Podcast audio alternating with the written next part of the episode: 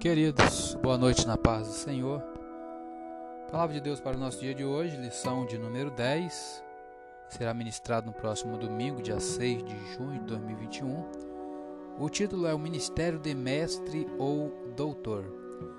Texto áureo, de modo que, tendo diferentes dons, segundo a graça que nos é dada, se a ensinar, haja dedicação ao ensino. Romanos 12, versículos 6 e 7. Foi simplificado esse versículo, ele é mais longo, mas foi simplificado nisso. Verdade prática: os vocacionados por Deus para o ministério do ensino são por ele chamados para edificar a igreja de Cristo. A leitura diária de hoje, último dia de maio, né, 31 de maio de 2021 Segunda-feira, doutores na igreja.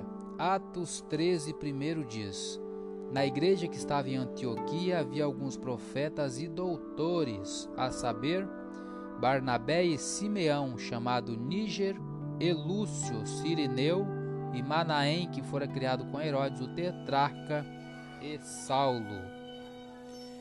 É, comentário: Que variedade existe na igreja? Ponto comum entre aqueles cinco homens era sua profunda fé em Cristo.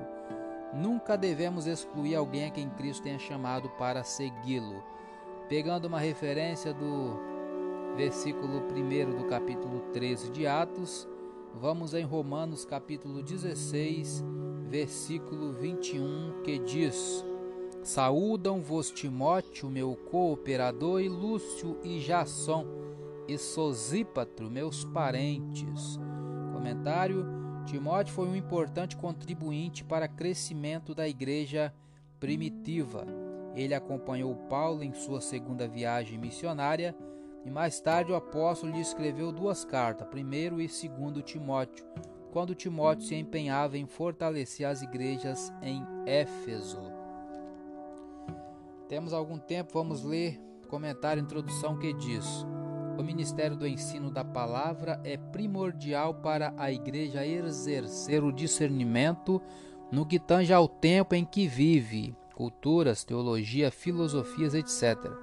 Tão importante é a função do mestre na igreja que as Escrituras declaram o quanto ele deve esforçar-se intelectualmente para exercer tão nobre tarefa.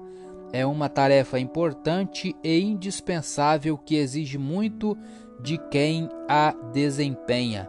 Vamos pegar uma referência, Romanos 12, 7.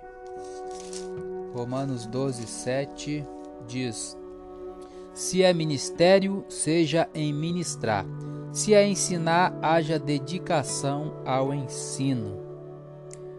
É, podemos notar aqui que é uma parte do texto áureo que lemos, né?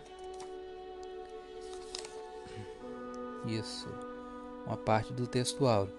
Também temos outra referência em 1 Timóteo, 1 Timóteo capítulo 4, versículo 13. Timóteo, capítulo 4, versículo 13.